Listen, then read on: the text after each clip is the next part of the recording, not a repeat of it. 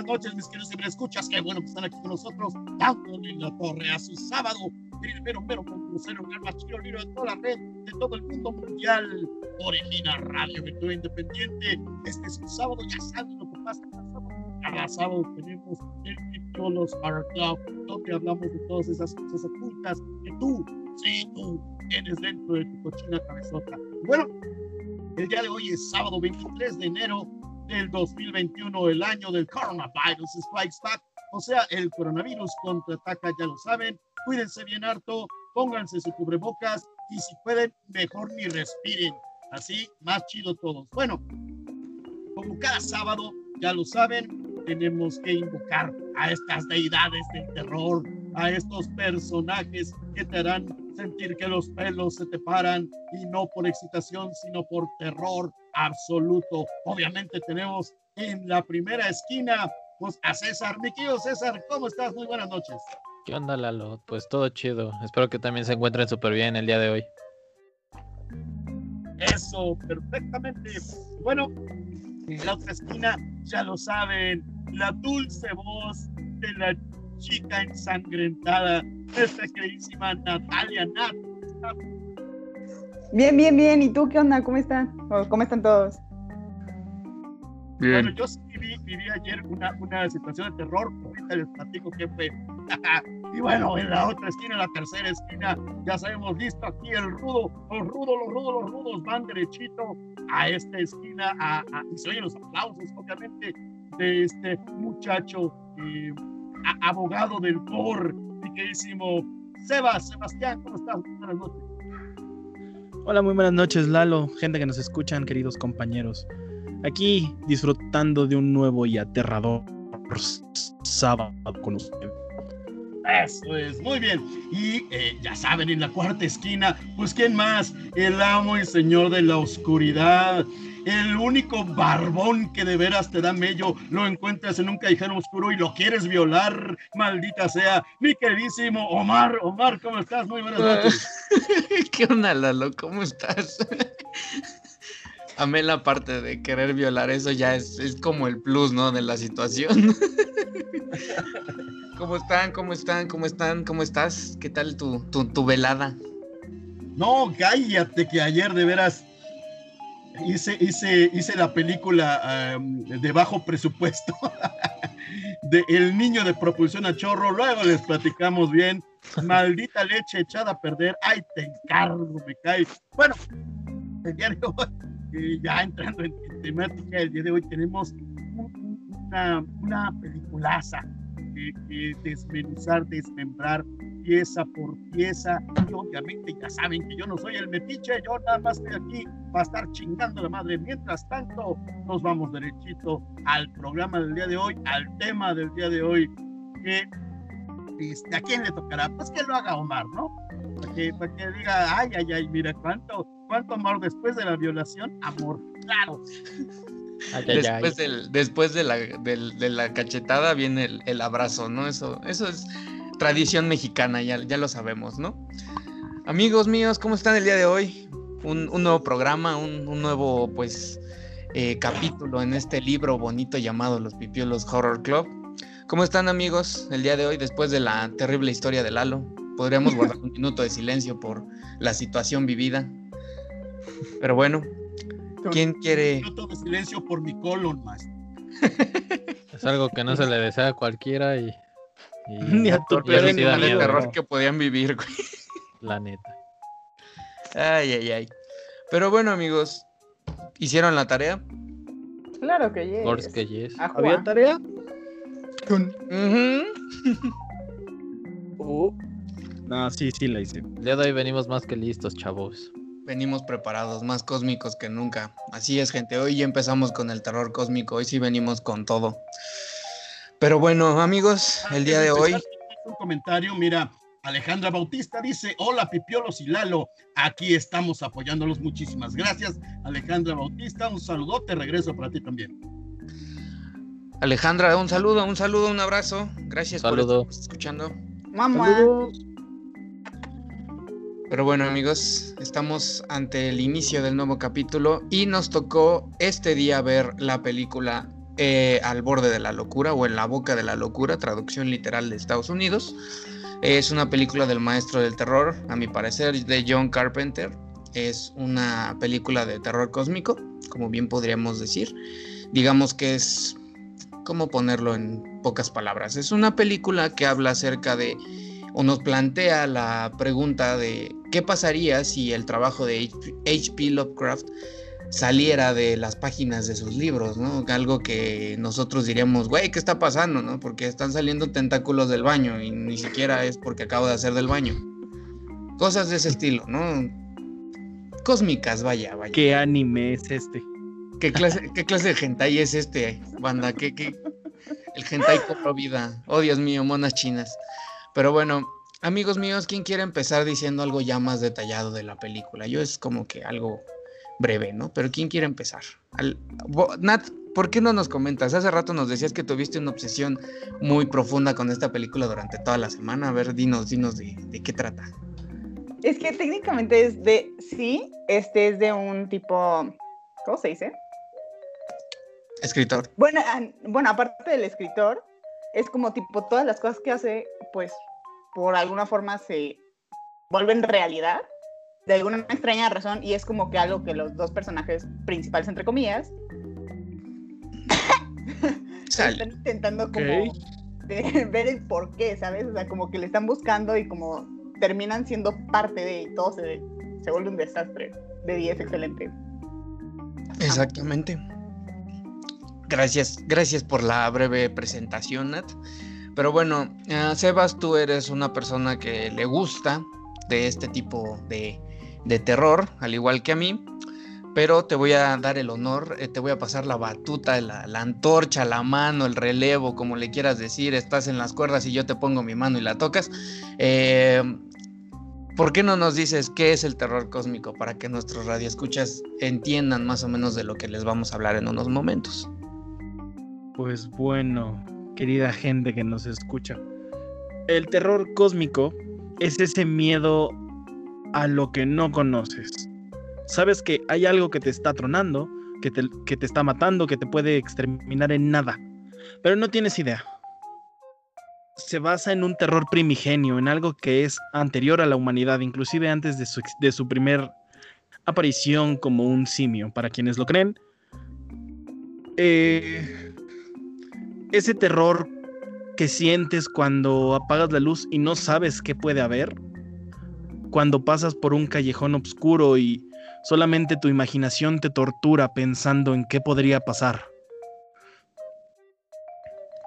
El terror cósmico, siendo alguno de sus mayores exponentes nuestro querido H.P. Lovecraft, que creo que fue quien mejor pudo desarrollarlo, es ese terror que que te llega hasta los huesos y cuando de verdad crees que por tener esa fe, tener esa voluntad puedes salvarte, te das cuenta de que no.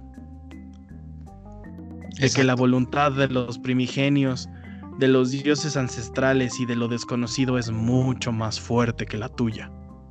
Oh, sí. Estoy sintiendo unas vibras de que te estás poniendo un tanto intenso aquí. Sí, ya. no más poquito. ya se emocionó. Nada más un poco, nada más un poco. Moonlight dice, muchos saludos, pipiolos. Pues saludos de regreso para Moonlight. Eh, Fabiola Colín, saludillo. Fabiola Colín dice, una joya de película. Saludos a todos. Omar Parra, que anda de metiche, dice, en efecto, de mis favoritas. Los amo. Ah, hágame un hijo. Charro. Y luego no quiere violación. Creí que no saldría el comentario, lo siento. Tenía que hacerlo. No eh. tuve opción. amigos.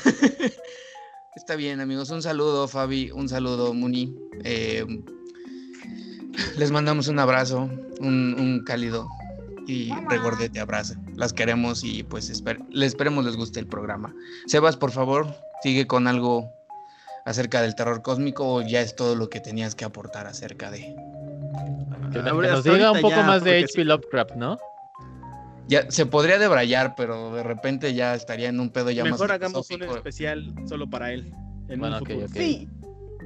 Aunque sí se debe de mencionar, amigos, porque el trabajo de H.P. Lovecraft o la persona como tal sirvió de inspiración para esta película. Si ustedes son fans de, la literatura o las obras que este escritor ha hecho a lo bueno, hizo a lo largo de los años, fueron totalmente referenciadas en esta película por el mismo título que es una referencia directa en Las montañas de la locura, que es otro gran libro de Lovecraft y otros cuentos cortos que tiene igual son referenciados en esta película. Por eso les comentaba que esta película es una referencia directa a él y a toda su obra, porque básicamente es te plantea la pregunta, ¿no? De qué pasaría. Un poco de burla Stephen King.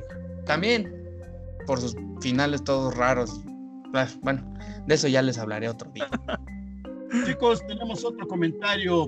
Moonlight dice, vaya, se puso intenso el ambiente Oiga usted, pues. Efectivamente, se está poniendo candente la situación aquí. Pero bueno, amigos, pasemos a los datos generales de la película. ¿Quién quiere empezar con esta o bonita sección? Pues a ver, yo. Va a En primer lugar, como ya lo habías mencionado, nuestro director de esta bella película es John Carpenter y el, el guionista fue Michael De Luca quien fue expresidente de New Line Cinema y de, DreamWorks. Y pues dentro del elenco tenemos a Sam Neill, el hombre dinosaurio de Jurassic Park, como nuestro protagonista John Trent. Tenemos a, a, Julie Carmen como Linda Stiles y a John Glover como el Dr. Substein. Que quienes vieron el bebé de Rosemary habrán escuchado ya ese nombre de, de Substein. Y pues básicamente esta película forma parte de la trilogía del Apocalipsis. La número uno fue La Cosa de 1982. La dos fue El Príncipe de las Tinieblas de 1987. Y pues esta es la tercera de 1995. Interesante amigos, es una trilogía que deberíamos de revisitar en los próximos capítulos, ¿no creen? es correcto, es correcto. Ok, amigos, eh, ¿quién quiere seguir con esta situación del el desarrollo de esta bonita película? Digan, digan, no se amontonen nada más. Nuestra querida obsesionada. Sería buena opción para continuar. Mira, yo tengo como un dato como... A mí me parece interesante porque es como un dato general, ¿sabes? Y es que la iglesia gótica, para la típica niña gótica culona, o sea, tipo la iglesia que tenían ahí al final, ¿sabes? Es la ¿Cómo se dice? O sea, hace como referencia al que acecha en la oscuridad, ¿sabes? Muy, o sea, se pasa de gótica, pues. O sea, sí, sí, sí, pero para ubicar es, hace mucha referencia a la parte de la, creo que, bueno, hace referencia a esa cosa que te dije. ok. Lalo, creo que ibas a mencionar un comentario. Sí, voy para allá. Em, dice Fabiola Colín, la trilogía del apocalipsis es lo máximo, claro, por eso los pipiolos se van a aventar tochas. Y eh, como dato curioso, em, la película, aunque está adaptada a 1995, fue en diciembre en, un festival italiano de cine donde se emitió por primera vez y no estaba así como que muy planeado la onda de llevarla a los cines, a todo el público en general, Así que realmente se, eh, salió un poquito antes, diciembre del 94, no fue tanto, pero cabe, cabe la pena, vale la pena, perdón, eh, indicar que eh, en un festival italiano fue donde se emitió por primera vez. Ok, ok. Vaya dato curioso. Esa no nos la sabíamos. Esa no nos la sabíamos todos creyendo, ¿no? Así como de, ay, pues es que no, la, película se estrenó normal, ¿no? Como en el cine, así como dice mi abuelito, pero no. He vivido engañado toda mi vida. Exactamente. Ay, amigos, pues esta película es muy buena. Claramente tiene como, ¿cómo decirlo? Ese, ese toque, ¿no? De Carpenter que ha sido muy característico en casi todas sus obras de terror. Siento que él tiene como la, ¿cómo decirlo? La... Güey, la música... La música, el, el, hecho de la música es algo que, puta, güey, lo eleva a niveles estratosféricos. En el tema de la música, que, es, es, mi, es mi fuerte, también les quiero comentar que como en casi todas las películas de Carpenter, él se metió eh, también dentro del tema de la composición. Y esta fue, eh, si no la primera, una de las primeras, eh, los primeros scores, la primera música compuesta específicamente para una película, en donde se empezaron a meter tintes de blues, tintes de rock e incluso de heavy metal. No se había utilizado antes este tipo de, de, ah, de técnicas de composición, obviamente. Y está un poquito más complejo hablar de por qué funciona así, hablando de triadas, de, quintas y demás, pero aquí vemos por primera vez el soundtrack, estos tintes de blues, de rock. Ah, híjole, Exacto, Lalo, como decías, yo creo que ya en, en, esta, en esta película, yo creo que eh, ya a partir de esta película de Carpenter, ya él ya em, empezó a meter más producción en sus soundtracks, ¿no? Porque, digo, no digo que los demás sean malos, los primeros porque son una joya, ¿no? El de Halloween, la música, ¿en cuántos días dijimos que la compusieron, banda? Una semana. Una semana, o sea, en una semana se aventó. Música, una semana. Imagínense, o sea, es, es un pedo, güey. O sea, digo, él ya tenía experiencia. De hecho, Carpenter, si mal no me equivoco, eh, estudió un poco de música o tenía una banda antes de dedicarse al cine. Entonces fue por eso que él ya después le empezó a meter su sello característico, ¿no? A estas, a estas películas. En el caso de En la boca de la locura, como dice Lalo, hay un toque muy, muy, muy suave, como, bueno, no muy suave, sino muy notable de entre heavy metal y rock, por ese riff tan bonito y chulo que es en el tema de inicio. Creo que muchos lo, lo podrían catalogar como su tema favorito de Carpenter entre los que me encuentro. Em, ¿Qué más de esta película, amigos? Creo que el hecho de que sea una referencia totalmente directa al trabajo de, Lovecraft y como dice Sebas, una burla a los finales de Stephen King, em, pues yo creo que merece entrar en el terror cósmico por esto, esta situación de que tú no conoces al monstruo, tú no sabes en dónde está, solo tienes el medio, ¿no? O sea, el medio aquí es este personaje de Sutter Kane, que es como el Lovecraft, por así decirlo, el, autor, ¿no? El, el, escritor, que de la nada se vuelve loco, ¿no? O tiene como unas visiones bien astrales acá, machín. Entonces, si tú lo, eh, pues lo catapultas a Lovecraft, pues sí hay diferencia, ¿no? Digo, si hay algunas cosas que no cuadran, pero yo creo que entra en lo bueno de la película, en la que nos muestra un lado, por así decirlo, que Lovecraft en realidad fuera malo, ¿no? Y su plan malévolo de dominar al mundo, por así decirlo, sea otra cosa que no, no, pues no sé, o sea, no tiene, no tiene ni pies ni cabeza, como lo es el monstruo atrás del cosmos. Pero bueno, amigos, ¿quieren seguir con lo bueno? Díganme, por favor, explíquense. Claro, claro. Vas, vas, vas, César. A ver, dinos más cosas. Pues algo bueno que tuvo esta película es que, pues literalmente no se convirtió en un fracaso, ya que al principio contó con un presupuesto de 8, de 8 millones de dólares, pero pues terminó recaudando casi 9 millones, pudiendo recuperar lo que habían invertido en la película y salvándola de, del desastre. Exacto, yo creo que como decíamos en programas anteriores, son de estas películas que empiezan así como de, ah, sí, este, no sé, voy a hacer algo de bajo presupuesto y probablemente no jale y a la mera hora me mete un varo bien cañón, ¿no? ¿O qué creen ustedes? Es correcto, es correcto. Sí, sí, Quizás no tuvo la popularidad masiva, pero, pero se supo defender.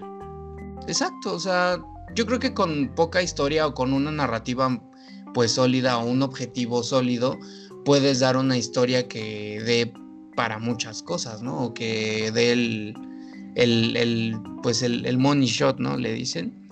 Entonces, pues sí, amigos, es, algo muy bueno. También el hecho del monstruo final, siento que es algo como muy chido porque no tiene una forma definida, sino está como muy amorfo y así como que no sabe qué pedo. O sea, está, eh, a mí eso me gusta mucho el terror cósmico, que el monstruo o el, medio de, ataque de estas criaturas no sea algo tangible, ¿no? Un, digamos, un, ¿cómo decirlo? Un... Un psycho killer.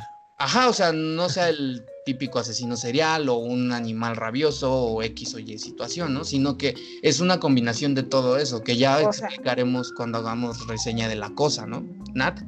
O sea, de qué tipo está, está como apto a la interpretación de cada quien, ¿sabes?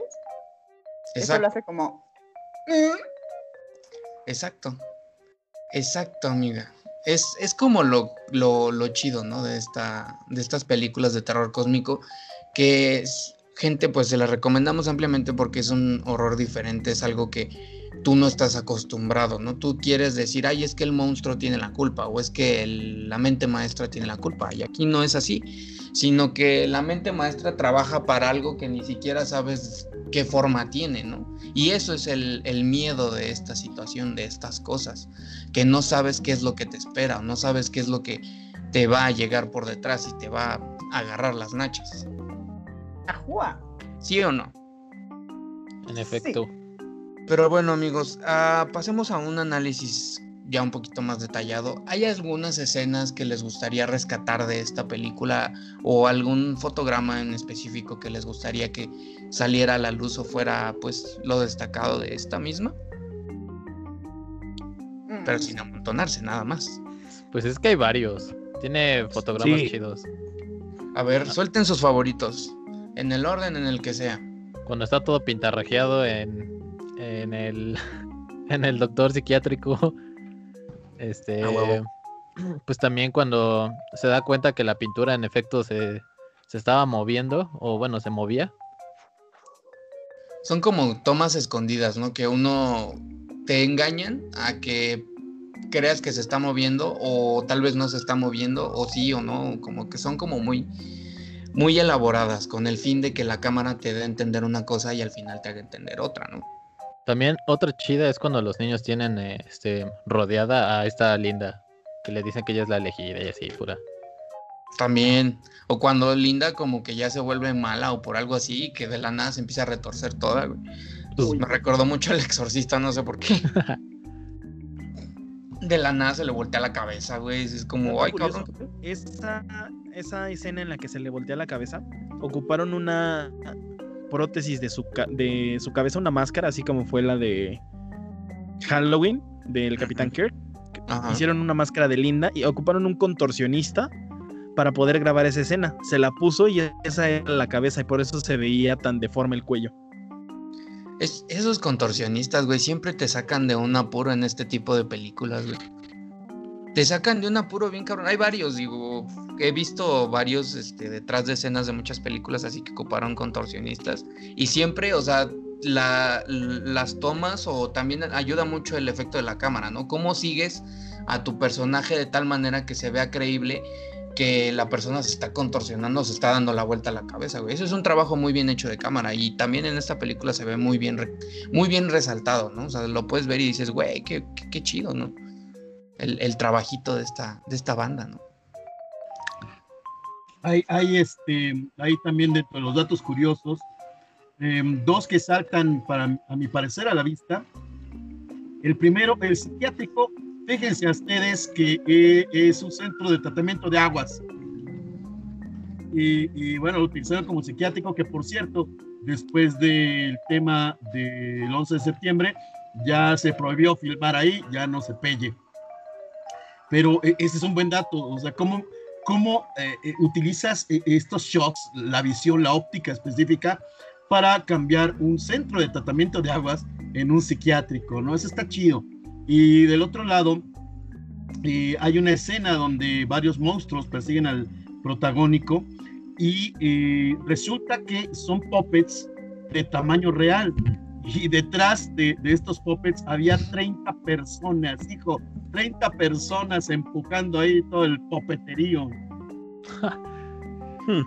De esos errores que uno no espera, pero salen más provechosos que lo, la, toma original.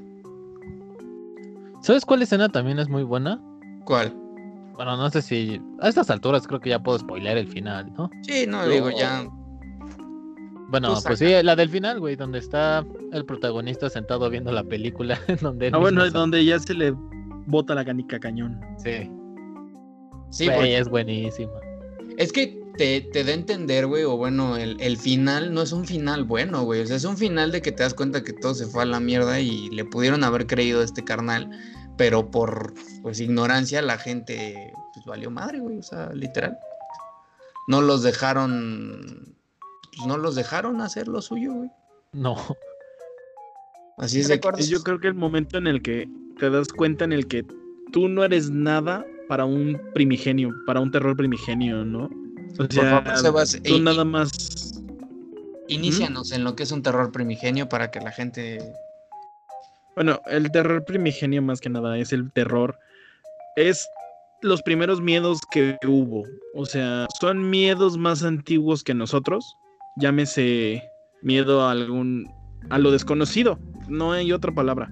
Pero en el mundo de Lovecraft son estos dioses antiguos de 20.000 tentáculos, muchos ojos y que pueden llegar a ser que una civilización completa desaparezca con el tan solo chasquido de los ojos. Totalmente amorfo. De, de, los dedos. El poderosísimo Cthulhu. Exactamente. yo también estaba pensando, híjole, quiero aprender a chasquear con los ojos. está cagado. Se me fue la onda con los dedos, con los dedos. Ya me imaginé a Sebas, ¿no? Así en su espejo, así diciendo, tú puedes chasquear, güey. Tú puedes, tú puedes, güey. Acá, chis ojos viscos, ¿no? Chocando uno con otro, güey. Qué bonito, güey. Eso sí es terror cósmico del bueno. Como Gary. Ándale, güey. Así. Oye, Gary sí puede, güey. Gary puede chasquear con los dedos. Él no estaba tan equivocado. Exacto. Pero bueno, regresando a, la, a, los terrores primigenios, eso es cierto, Sebas. Eh, son seres más allá de la comprensión humana que cualquier humano que se atreva a tratar de entender quiénes o qué son, eh, se adentra mucho a lo que es la demencia. Por lo mismo... que en la película. Exactamente. Si tú te intentas llenar de conocimiento acerca de este tipo de entes, acerca de este tipo de eh, deidades que van más allá de solo pues lo que nosotros conocemos hoy en día, eh, en palabras de Lovecraft, eh, te vuelves loco. O te mueres, o cosas terribles pueden pasar. como diría, como diría Voldemort, ¿eh? como diría Dumbledore, cosas terribles están a punto de pasar, Harry. Cosas terribles. Y de repente lo ves al, al, viejito metiendo su cabeza en un, no sé, en un estanque así diciendo, no, güey, quiero recordar, quiero recordar. Pero bueno. Está bien, amigos. Ya para bueno, ya pasar a lo malo, por así decirlo, algo que quieran rescatar de la película o algo que quieran denotar ante nuestros radioescuchas antes de pasar ya al, lado malo, al lado oscuro. Piénsenle, piénsenle. Dentro de lo bueno, yo quisiera rescatar que este, para aquellos ayeres, Charlton Heston ya era Don Charlton Heston. Es cierto aparece, no mucho, pero aparece en la película. Y oiga, usted traer a un, a un personajazo de ese calibre a esta película, pues no sé cuánto le hayan pagado, pero el maestrazo Charlton Heston, que bueno, pues lo conocemos con otro tipo de películas, y más dentro del sci-fi, pues con la primera versión de Planeta de los Simios. Y pues ahí está, güey, ahí está. ¿Quién sabe cuánto le habrán pagado? No, yo creo que qué bueno que lo mencionaste, Lalo. No me acordaba de la gran aparición de Charlton Heston, a pesar de que sea pues un papel de dos, tres escenas, a lo mucho. Bueno, son como dos, si las contamos en una sola, son dos. Al inicio, que es el, digamos que es el representante, si mal no me equivoco, que manda a, al personaje de Sam Neill al pueblo a decir como qué está pasando. Y después lo vuelve a entrevistar, o bueno, se vuelven a encontrar ya cuando este regresa del pueblo y ya, ¿no? Pero como dices, ¿cuánta lana le han de ver abonado? Porque no era fácil. Yo, esto me remonta mucho, ¿sabes a qué cosa? A la de Apocalipsis ahora, en el caso de Marlon Brando. Que literal, eh, Ford Coppola le dijo, güey, quiero que actúes en mi película. Me llevo a tu chef para que vaya y te cocine, pero actúe en mi película. Y así fue como le pagó, si mal no tengo entendido. Y su papel originalmente era de un. O sea, el papel original de Charles. Bueno, de que diga, de. ah, ah ya se me fue. De Marlon Brando. Era de una persona que, pues, estaba corpulenta, ¿no? Pero, pues, él estaba corpulento de otra forma, por no decirle gordo. Entonces, por eso. por eso hay muchas escenas en las que hay muchas escenas güey, en las que no, no le ves más allá del cuerpo, solo le ves el rostro. Es un dato curioso. Ahorita que mencionó Lalo lo de Charlton Heston en esta bonita película, hay muchas apariciones así, güey. Yo creo que eh, esos actores dijeron así como, voy a dar mi última aparición o mi último, mi último, pues, papel en alguna película de ese calibre. Ajá, y aparecen nada más por un lapso, pero ese lapso en el que aparecen es el lapso que vendió la película, güey. Porque yo pues creo que también la gente pudo haber ido por eso. Y, fíjate que, ya que ya que ya que agarramos carril por ahí, eh, fue la primera aparición. Aparición de Hayden Christensen. ajá, de Hayden Christensen, del, del mismísimo Anakin Skywalker. Del Exactamente. Ya ven, todas estas películas están llenas de actores que empiezan, que tienen como sus primeros papeles o sus, como que sus leves apariciones y que dices, güey, o sea, ¿a poco salió este carnal ahí, no? Y ya ves la película ya buscándolo bien y dices, ah, cabrón. Es como Johnny Depp en... En, ajá, en, en la calle él, muy... Y a mí me tocó, güey, creo que cuando la vi con unos amigos, mm, aquí en, el, en el cantón. De hecho, creo que sí lo mencioné en el programa que hicimos. Igual no sabían que era Johnny Depp, güey no me lo creían, o sea, neta era como de, se, se pusieron ahí a googlearlo, o así, así como de Johnny Depp pesadilla en la calle, él ni ya le salía y era como de, güey, ya mames. La gente se sorprende. Ajá, o sea, la gente se sorprende aún sabiendo que están ahí, güey, es, lo más cautivador de esto. O ver a un pequeño DiCaprio en Critters, creo que es en la 3. También, güey, ¿no era en la 1? No. ¿O es en la 3? es cuando es en un edificio, la 1 es en una granja, si no mal recuerdo. Entonces creo que es la 3. Sí, según yo sí. O, la básica que nadie reconoce a Jack Nicholson en la primera versión en blanco y negro de la tiendita de los horrores. Ah, no más, esa no me la sabía. ¿Neta? Neta, neta, aparece Jack Nicholson. No, casi con los ojos de plato. No mames, esa no me la sabía. Yo, o sea, me sabía que Jack Nicholson pues, ya llevaba tiempo actuando antes del resplandor, obviamente. Pero solamente lo ubicaba en pocas películas, como Chinatown y en otra donde sale con. Ay, ¿cómo se llama este señor? Creo que es igual con Marlon Brando, pero es un western. No me acuerdo cuál es, pero está muy jovencito ahí.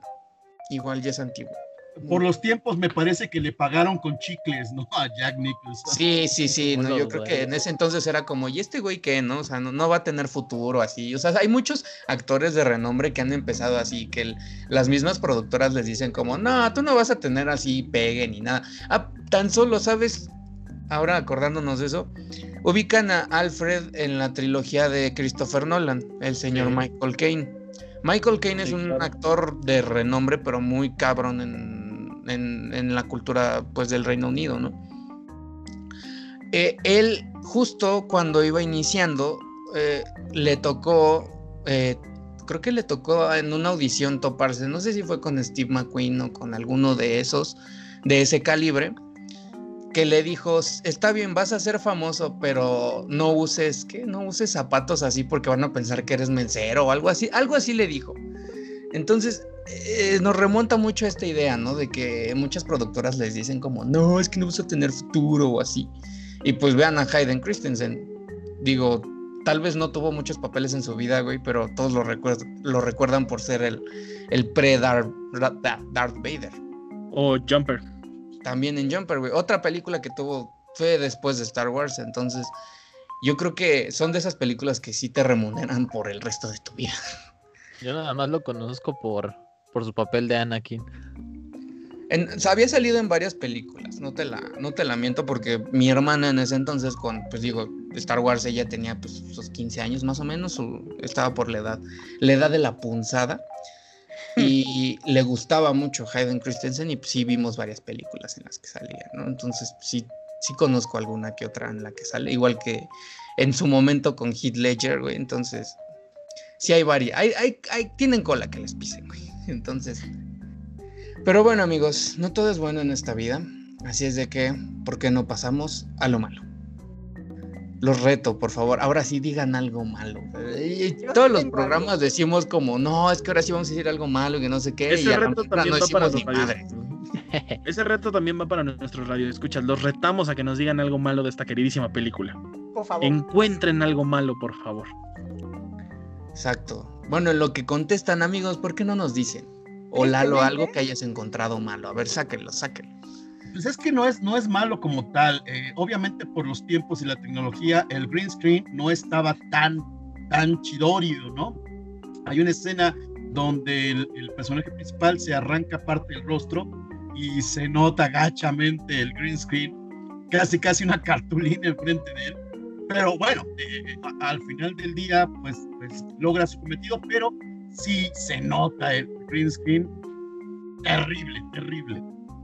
De esos, de esos errores, ¿no? Que no ves, que están ahí, pero ya cuando los analizas o cuando te dedicas mucho a este tipo de cosas, pues ya es como que dices, güey, ahí está la pinche pantalla verde.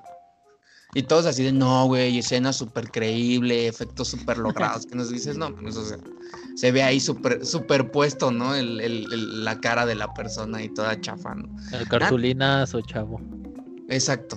Nat, tú ibas a decir algo, y yo te vi con, con, intención, a ver, suéltalo, suéltalo. Sí, es, es algo que me molestó sobremanera, porque honestamente es de las pocas cosas que le encontré. Lo vi en español porque soy la persona más incapaz de ver películas y leer subtítulos. Y odié sobremanera la voz que le pusieron a. ¿Cómo se llama? Bueno, el principal, por decirlo así, ¿sabes? Porque no, tiene la, señor de... dinosaurio. Tiene Ajá, la, o sea... voz, la, voz, del diablo de la vaca y el pollito. Sí. Ah, no o sea, y su voz del señor dinosaurio estaba mamadísima. Pero esta que le pusieron fue como de. Sí, pues es que si ya estás acostumbrado uh, el, al, al, al, doblaje de la vaca y el pollito, pues sí, luego, luego te remonta a ese personaje, ¿no? Diciendo sus incoherencias o sus, su, forma de ser, ¿no? Sus, manerismos, por así decirlo. Algo que quisiera decir acerca de lo que mencionó Nat es que muchas películas y muchas personas, me incluyo en esa lista, yo soy fan de ver este tipo de películas en español latino. ¿Por qué? Porque a veces cuando uno las ve por primera vez, las ves en ese idioma, porque antes no las pasaban en inglés. O bueno, si las llegabas a ver en el 5, si no tenías cable, eh, pues en el 5 las pasaban que en español, ¿no? Entonces te acostumbras tú a ver cierta, cierto calibre de películas o ciertas películas que no puedes ver en inglés. Te cuesta mucho trabajo ver en inglés. En el caso del en, La Boca de la Locura fue una de esas, o sea, casi todas las que he visto de terror de esa época las he visto en ese idioma y crecí viéndolas en español latino. Y ahí te va otro dato curioso. Originalmente todas esas películas cuando fueron transmitidas en este país eh, no eran eh, dobladas, eran subtituladas. Eh, nos aventamos hasta finales de la década de los 90, cuando Incine y todos los, los sindicatos de, de, doblaje en México dijeron, oiga, no, denos chance de ganar. Y muchos de los doblajes esas películas viejas que no existían doblaje en su momento, se hicieron post, ¿no? Hicieron después. Y por supuesto, por eso te encuentras gente como el que hizo al diablo de, de, de la vaca del pollito, por ahí se le buscan y le rascan chido, se van a encontrar voces como, por ejemplo, eh, él de las chicas superpoderosas, o bueno, se van a encontrar una, una gama de voces porque fueron eh, dobladas eh, añísimos después de que la película fue transmitida en este país. En aquel entonces, pues, eh, o la veas en inglés con subtítulos, o sea, eh, directamente para nuestra querida Nat, híjole, no podrías haber vivido en mis tiempos, hija, porque... Yo sé que no. En primaria y cualquier película tenías que verla con subtítulos y, y había que leer rápido. No, y ahorita el, el pedo es, es eh, encontrarlas subtituladas. La mayoría se encuentran en, en formatos VHS. ¿eh? Me he dado cuenta que en DVD sí ya traen las, las, las las translaciones, pues, pero eh, en VHS todavía conservan eso. Exacto. A ver, Nat, algo ibas a sacar, suéltalo, estamos, estamos que... en un espacio seguro. no, es que justamente refiriéndome al hecho de que no puedo leer y ver, porque mi capacidad mental llega, nada más puedo ver las letras porque no me puedo enfocar en lo de atrás y no lo entiendo ni literal. Y me, o sea, me estresó porque no me gustaron las voces que les pusieron. ¿sabes? Así odié, pasa. odié, odié eso, lo odié, pero ni Te generan como nostalgia. Yo creo que, como decía Lalo, en un inicio, si la gente empezó viendo las películas subtituladas y era un pedo para encontrar las dobladas, sino hasta tiempo después que ya pues, la gente pidió doblar estas películas fue pues ya como el boom, ¿no? Para la gente, porque decías, es que, güey, puedo ver una película que es extranjera, pero en mi idioma, y me siento más cómodo porque no me ando distrayendo viendo pues, los pinches subtítulos, ¿no? Sí. Yo en lo personal eh, llegué a un punto en el que ya me acostumbré, ¿no? A esto. Digo, hay veces que, por ejemplo, todos aquí en los, pues, nuestro grupo, eh, pues sabemos si no, gran, si no al 100%, al menos un 80% de inglés, ¿no? Y ya llega un punto en el que a veces ya podemos ver las películas sin necesidad de leerlos, porque ya entiendes muchas cosas, ¿no? Yo lo que hago a veces es poner los subtítulos en inglés, porque así me, me ayuda a entender como la jerga o el, el, ¿cómo decirlo?, la forma de hablar de algunos de algunos lugares, ¿no? De algunas representaciones e-, específicas. El, único que se me dificulta mucho entender todavía la fecha o la jerga que tienen es el, inglés británico, el cockney le dicen, ¿no? Que ya es un inglés así que abrevian bien raro las palabras y ni parece que están diciendo lo que están diciendo, ¿no? Y además, pues ahí te encargo, ¿no? Por ejemplo, ver las primeras películas de, de Sylvester Stallone. Híjole, con su bronca de dicción, ahí te encargo. No, si quieren ver Rocky o cualquiera de las películas en las que se inició Sylvester Stallone, véanlas en español latino, porque para entenderle en inglés es un pedísimo. Yo las aventé en inglés, digo en DVD, pero en inglés. Había un tío que es que el doblaje latino le quita el punch a las películas y yo, dude, toda la vida las viste en español. Me imaginé al, Rocky así de no, Adrian, Adrian. Al final gritando, Adrian, Adrian. No, ese güey es, la mera onda. Eh. si lo escuchan, bueno, gente, si algún día tienen la oportunidad de ver Rocky 1 en, en, inglés con subtítulos, van a, van a encontrarse con varias piedras en el camino a la hora de entender los diálogos de Sylvester Stallone. Están medio raros. Sí, como que se le va el pedo muy cañón, o a veces está hablando y es como que te da hueva o te da sueño. Pero son buenas películas. Pero bueno, amigos, ¿alguien más encontró algo malo? Ya. nadie encontró nada malo. No encontramos nada malo. Es que mira, de encontrar, encontrar, encontrar, pues no.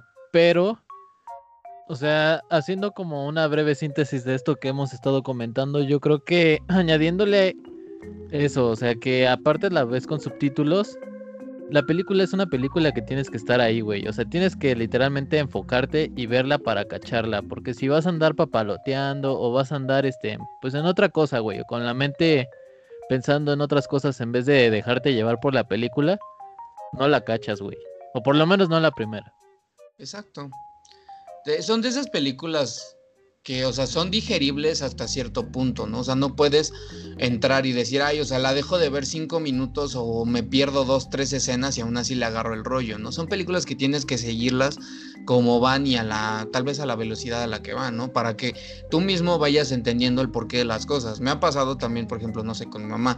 Hay películas que yo le he puesto que a mí me encantan, no sé, en el último caso, la última película de Christopher Nolan, la de Tenet mi mamá es una persona que no le gusta pensar a la hora de ver películas, ¿no? Entonces, eh, tuvimos muchas diferencias por este caso, de que es que tienes que poner atención a esto. Entonces, como dice César, hay veces que la gente, por creer que la película es fácil o es digerible hasta cierto punto, dicen, pues me puedo perder un rato y no hay pedo. Pero esta película, yo creo y les sugiero que de verdad le pongan atención desde el primer momento en el que inicia hasta el, hasta el último momento que hay eh, actores en pantalla, ¿no? Porque todo, toda la película es un, un viaje, por así decirlo, es un, una odisea cósmica, por así decirlo, es una representación muy viva de lo que es el horror cósmico, ¿no? Y cómo este se podría ver reflejado en, en un plano más terrenal, ¿no? Porque es rebajarlo a cosas muy ligeras, porque si se ponen a leer, pues no. Fíjate que, que a, pesar de, convertirme en el Grinch de, de, este panel, y otra cosa que, bueno, era obvio en esas películas. Eh, durante muchos años así funcionó. Ahora sí que hasta que le agarraron la onda, pero eh, el tema de la iluminación, y no la iluminación en, en set, sino eh, a la hora que se hace una película, se meten filtros para que la película pareciese, ¿cómo se dice esto? Homogénea. Y esta película no cuidó la homogeneidad. Eh, sí se ven mucho las diferencias de los claroscuros, de las iluminaciones, sí se notan muy cañón. repito, lo dejo a consideración porque, bueno, es una película relativamente vieja y por lo que entiendo no estaba necesariamente eh, diseñada para el mainstream. igual, pero de todas maneras, eh, sí me pareció un poquito desprolijo la manera en que manejaron la iluminación ya de la cinta final. Exacto, Lalo. Eh, yo creo que, eh, pues como dices, eh, es cine, pues fue hecho con el fin tal vez de no ser tan mainstream, porque, pues sí, hay mucha gente que no la conoce. Creo que si mencionan a John Carpenter, mucha gente ubica nada más como el, si ponemos en un iceberg de Carpenter en cuanto a filmografía. pues arriba encuentras, no sé, Halloween, La Cosa y La Niebla porque esa fue de las primeras que vi de él. No, son, son tres obras que inmediatamente mencionas cualquiera de esas tres y en chinga lo, recuerdan, ¿no? Pero conforme vas bajando te vas dando cuenta que hay muchas obras ocultas que él tiene eh, que dices, güey, o sea, es un muy buen director. Hizo muy, muy buenas obras de, terror, que es en lo que se especializó. Digo, también quiso hacer de acción y de ese tipo de cosas. Mi favorita de ese estilo es la de eh, problemas en el barrio chino. Este es una muy buena película, es como muy fantasiosa, se la recomiendo. Hace muchos años, hace muchos mucho tiempo estuvo en Netflix porque ahí me tocó verla, pero si no la pueden comprar en Amazon, ahí está, está muy buena, es una excelente película, muy muy muy característica de él. Pero sí, o sea, este tipo de películas, en especial en la, en la boca de la locura, no, no, atrapan como muy fácil o tal vez eh, no esperen algo muy mainstream, ¿no? Algo muy, muy, este, muy, muy, muy pantallador, ¿no? Algo que dijeras, oye, lo estoy viendo en una sala de cine y me quedo ahí aferrado al asiento, ¿no? Tal bien, también por eso de que, pues, no sé qué tanta distribución tuviera la película. Los muchachos mencionaban hace rato, pues, que fue estrenada en un festival de cine italiano, entonces también, pues, Se da a notar el tipo de público que quiere obtener en base al tipo de festival en el que se estrena, o si es que se estrena en un festival, porque hay muchas películas que van directo a salas de cine, ¿no? O directo a televisión, pago por evento que se le dice, ¿no? Entonces, pues tú crees o dices, pues es que esto tiene que tener cierto impacto, ¿no? Tiene que jalar a este tipo de público y a la menor hora tal vez jala a otro tipo de público, ¿no? Tal vez en el cine, en el Festival de Cine Italiano, pues la gente dijera, güey, pues ¿qué es esto, no? O sea, vale gorro. Pero lo muestras, no sé, en un festival de pura gente eh, que le encanta Lovecraft, puta, la ovación de pie por ocho minutos, ¿no? Lo mismo que le pasó a Joker en, fue en Cannes, si mal no me equivoco, entonces, pues también, El tipo de, de público al que va dirigido y también que nuestros radioescuchas pues tengan en, mente que no es una película que empiece luego luego en la acción, ¿no? O que te tenga así como algo muy vistoso, sino que se va elaborando conforme va creciendo la trama. Vas vas desarrollando a tus personajes y tu historia se va tornando pues a diferentes direcciones y eso es lo bueno de ella, ¿no? La trama, lo, lo, que te atrapa, ¿no? Aparte de la filmografía y lo que decía Lalo de, en cuanto a la, a la luz también. Pero bueno chicos, ¿qué más? ¿Algo que quieran agregar antes de pasar con, pues, a nuestra conclusión? Nada, no, nada, nada, nada, nada, nada. Eh, no. Bueno, em, cerrando ya, pasando a la conclusión, ¿quién les ¿a quién le gustaría decir la conclusión de esta película? Nuestro consenso pues, global. Para dar inicio a, a, una pequeña conclusión, yo quiero mencionar que, pues como ya se ha mencionado a lo largo de esta emisión, Eh, la cinta cuenta con vastas referencias a relatos de H.P. Lovecraft, quienes son apreciados, este, varios de ellos uh, relatos relacionados a sus cuentos, y lo podrán notar fácilmente quienes pues son muy allegados a este tipo de, de lectura y de, y de horror, ¿no? Y pues así también se hace una breve mención, pues en algunos momentos a Stephen King durante algunas de las escenas. La película es, es, buena y la recomiendo. Exacto. Uh, Nat, ¿qué tienes como conclusión de esta película? Mm, como conclusión, Veamos, o sea, fuera de lo que él dijo, que de hecho justamente mi hermana me acaba de prestar uno de los libros, que es como parte donde sacaron algunas de las ideas, que por ahí tengo, ahorita si me acuerdo el título, se los digo. Fuera de eso, o sea, sí fue una persona que, una persona, una película pues que sí cumple como con lo que quería, que era como causar, ¿cómo se dice? O sea, tipo ansiedad y angustia, ¿sabes? Como el sentimiento de, ajá, la tensión de fuck, güey, ¿ahora qué? Que mira, mm, mm, de 10. Exactamente. Sebas, ¿algo que concluir acerca de la película? Pues. Pues. No sé. Siento que llegó a su cometido. O sea, es una completa referencia. Pero. No sé cómo. se me fue la palabra. Es una. Una carta. cuando haces algo. Una carta de amor. cuando haces algo como en honor a. Es un tributo completamente a Lovecraft. Así les dicen luego, carta de amor. Mucha gente tiene ese término en la comunidad fan del cine, bueno, entre comunidades cinéfilas o no cinéfilas, tienden, tienden mucho a expresar ese término de carta de amor a. Entonces podría entrar en eso, ¿no? Podría. Inclusive Carpenter eh, Eh, lo, lo llegó a mencionar en algún momento que es bastante fan de H.P. Lovecraft. Entonces, siento que sí es completamente tributo o carta de amor, como dices, a toda su obra, a todo su trabajo. Perfecto. Pues bueno amigos, yo como concluyo eh, que es una película muy bien hecha, muy bien cuidada en cuanto a pues todo lo que quiere mostrar el género de terror cósmico hoy en día no está tan bien explorado en el cine. Hay muy, pocas películas que siguen abordando este, este tema. Creo, que su boom fue mucho en esto de los 80s, 90s. Todavía un poco de los 2000s, pero se fue perdiendo, ¿no? Todavía algo que en algún momento platicamos con Lalo fuera de, de reflectores era esta situación de pues el terror, ¿no? Que va cambiando conforme a la década y a los años.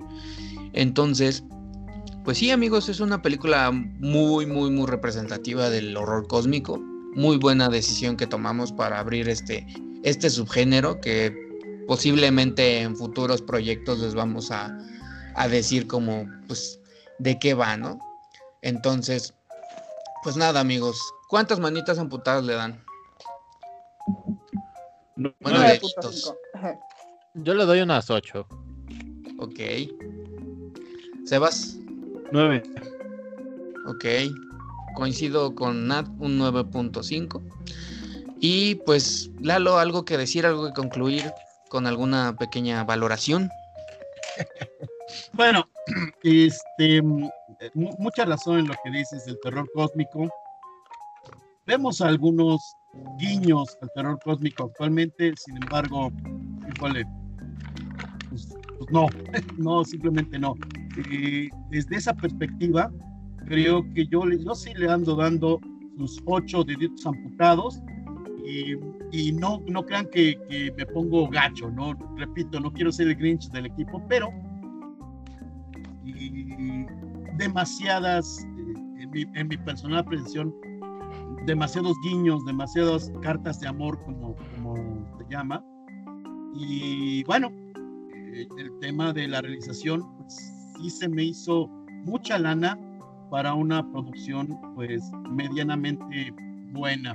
Eh, la historia, la trama como tal, ah, es así, por supuesto, igual que ustedes, yo sí le doy mis 8, 5, tal vez los 9, por el, dato de la trama, ¿no? Ok, muy bien. Eh, pues ya para concluir, amigos, uh, recomendaciones que tengan para pues nuestros radioescuchas, algo que quieran ver en esta semana, en estos días. Suéltenlas, suéltenlas, suéltenlas. Ya ven que pues hay, hay muchos están todavía de vacaciones, entonces pues qué mejor manera de, de seguir en estas vacaciones que viendo algo de buen cine de terror. ¿Quién empieza?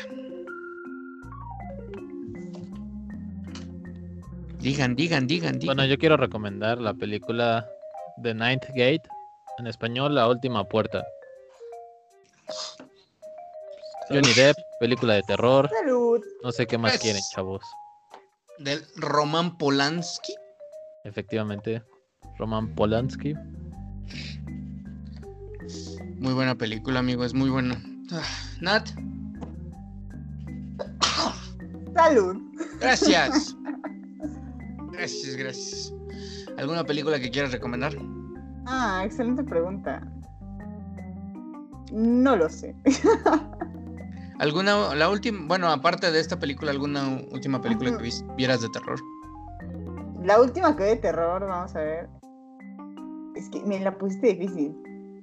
Pero así una que quiera recomendar, les voy a decir esto que es así en la tierra como en el infierno, muy buena para mi gusto. No excelente, muy buena. Amo, de 10. Si no la ven los casos, es su problema. Están advertidos. Se van a... aquí tenemos un, un comentario. Este, Alejandra Bautista recomienda Necromantic y dice: Es fantástica. No saben si cagarse la risa o correr al baño a vomitar. Tómala. ya me interesó. Eso Hablamos suena de interesante. Lo Necromantic, sí, es una película bastante entretenida. Muy buena. Sebas, tu turno, recomendaciones.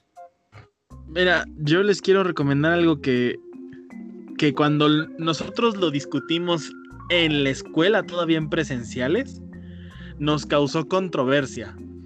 Y fue la película del Faro. 2018. Y es la película del Faro. El Faro. Si quieren Ah, ver una reseña Faro. de esa película, vayan a otro canal que ya no, ya no sé si existe o no. Pero ahí la reseñé. Pero-. Esta película yo siento, o sea, ya después de haberla vuelto a ver hace poco, que es una expresión un poco más tranquila y combinada de Edgar Allan Poe y H.P. Lovecraft, combinando algunos relatos y, y mitos marinos que podrían, en general, entrar a cierto, hasta cierto punto en el universo Lovecraftiano más que otra cosa. Entonces siento que si quieren pensarle tantito, quieren entrarle más de lleno a este terror cósmico que tanto nos encanta y que hemos mencionado a lo largo de esta o aterradora sesión con los pipiolos, es esta película del faro. Muy bien, amigos. La- Lalo, al- algo que recomendar antes de para.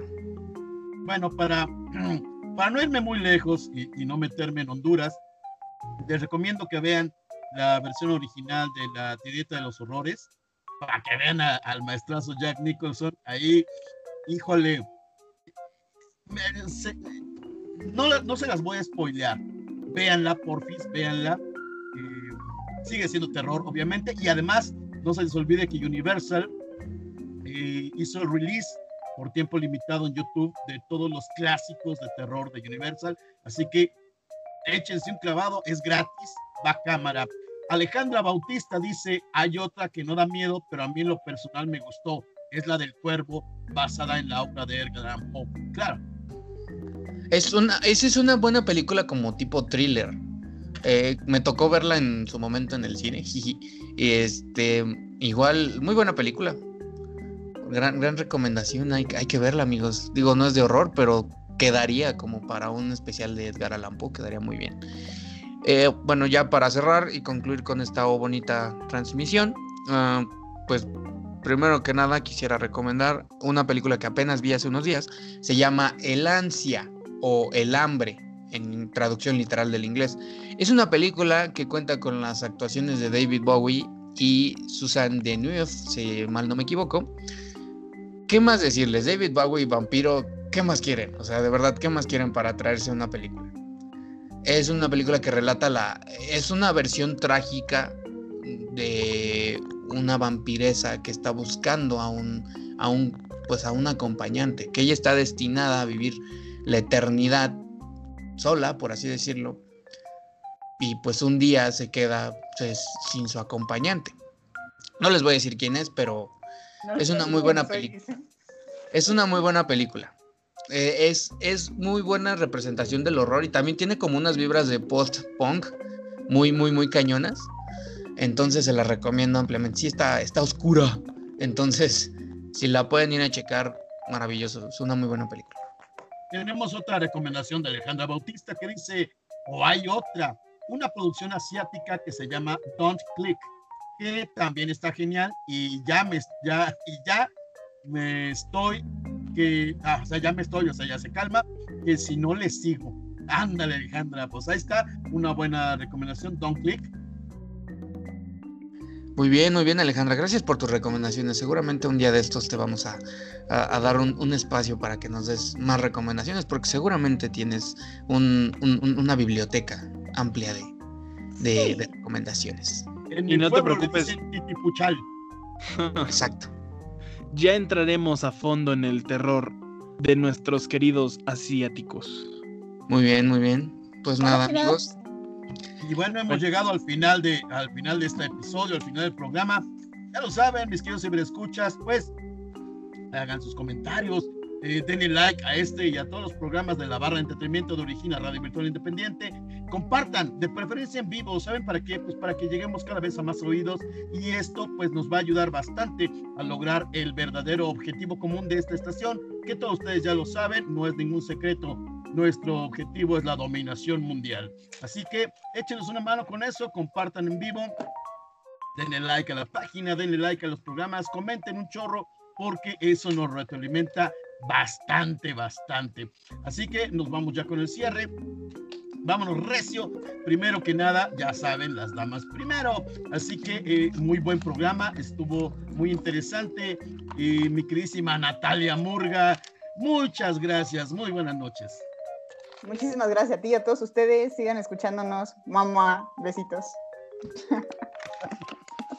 Y en la otra esquina tenemos pues este cuate que, híjole, no habla, pero cuando habla le da derechito el clavo. César Contreras. César, muy buenas noches. Muchas gracias.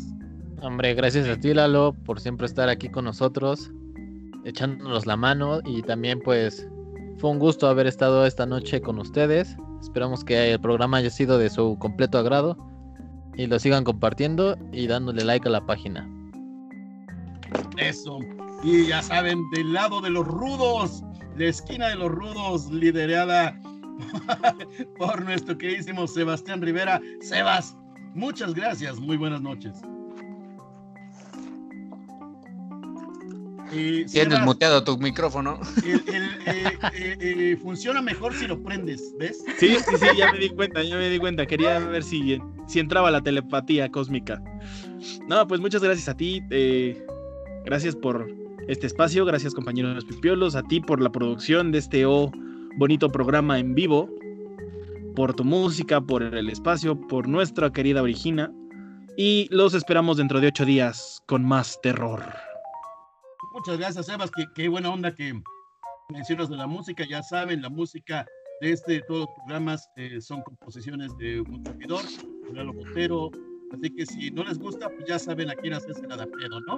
Y bueno, en la, cuarta esquina, pues ¿qué más? El barbudo que todo mundo le quiere dar un buen abrazo y un saludo. Al que se lo quieren dar. Se lo quieren dar. Omar Parra, muchas gracias. Muy buenas noches. Muchas gracias, Lalo, de antemano. Un saludo a toda la bandita que está en Iztapalapa, gracias. Este, em, muchas gracias, Lalo, de nuevo por la, por la ayuda, la confianza y la, música. Eh, pues, ¿qué más que decir? Otro programa, otro, otro capítulo, otro día. Un gusto estar con todos ustedes, amigos. Gracias a la intervención divina de Lalo y a los efectos que no son de motosierras, porque si no ya estaría en un, en un éxtasis total. Pero pues bueno, gracias a todos. Muy bien, pues este ya lo dijo Mar, ya lo dije a todo el mundo. Llegamos al final de esta transmisión. ojalá que les haya gustado. Muchas gracias a los el club del horror de los pipiolos, el pipiolos horror club súper chido como cada noche, cada programa, cada sábado. Muy, muy interesante, muy buena descripción de cada una de las películas de las que hacen análisis. Y bueno, ya lo saben, como cada día, cada noche, cada programa les digo lo mismo. Lalo Botero se despide de este lado, no sin antes recordarles, los quiero mucho, cuídense bien harto y lo más, más importante, jamás se les olvide a la vieja más gritona, se la chingan primero.